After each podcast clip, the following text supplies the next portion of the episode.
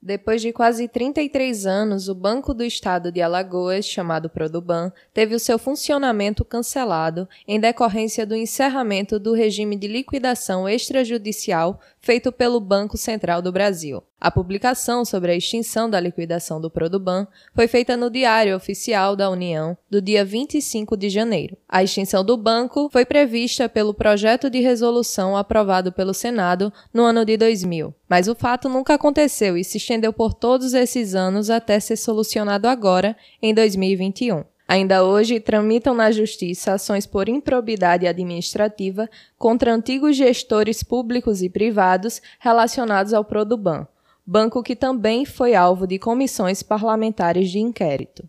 O secretário da Fazenda, George Santoro, explica que há seis anos começou o trabalho para a venda da instituição.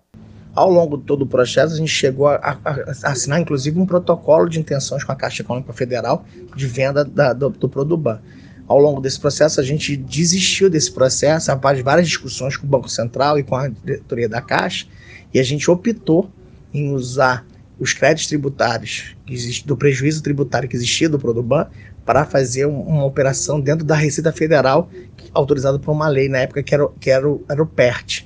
Com isso, a gente abateu um grande passivo do Estado que tinha com a Receita Federal, usando esses créditos tributários. E isso foi muito importante para o Estado.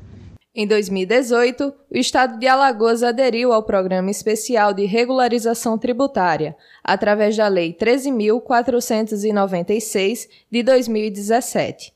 De acordo com o liquidante do Produban, Humberto Lira, a adesão ao programa contribuiu para o encerramento do Produban como banco, existindo apenas como empresa.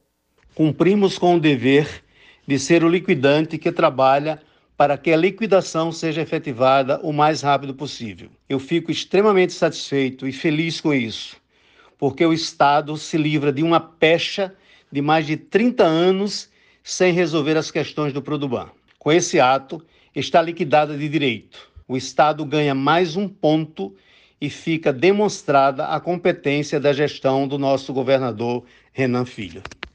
Vale ressaltar que alguns ativos foram equalizados e um dos principais é o Fundo de Compensação de Variações Salariais.